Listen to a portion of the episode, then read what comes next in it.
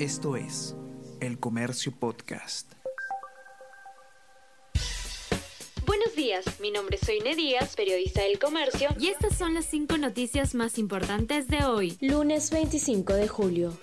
Gobierno promueve sindicatos y huelga en desmedro de empresa privada. Se publicó decreto que modifica reglamento de ley de relaciones colectivas de trabajo. Hay preocupación de agentes económicos. Según expertos, normativa presenta avisos de ilegalidad y no se discutió en el Consejo Nacional de Trabajo. Indican que la acción popular y las medidas cautelares serían las salidas legales más adecuadas para contrarrestar norma.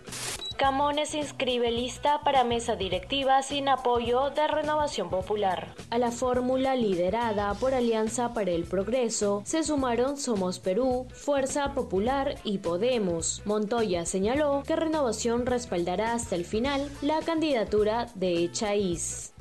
Castillo intervino 60 veces en 89 consejos de ministros. Aunque el jefe de Estado ha tenido pocas apariciones ante la prensa a puertas cerradas, insta regularmente a los integrantes del gabinete a comunicar las acciones del gobierno. Entre agosto del 2021 y mayo de este año se han celebrado 89 sesiones del Consejo de Ministros y el mandatario ha sumado solo 60 intervenciones de acuerdo con las actas de esas reuniones.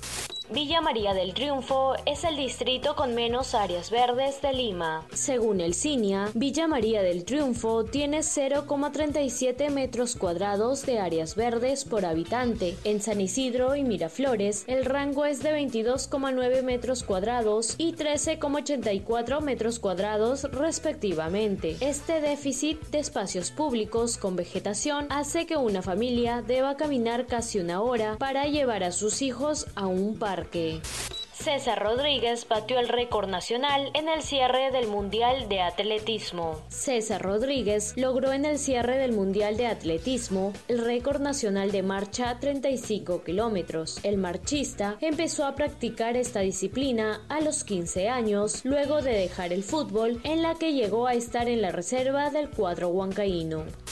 Esto es El Comercio Podcast.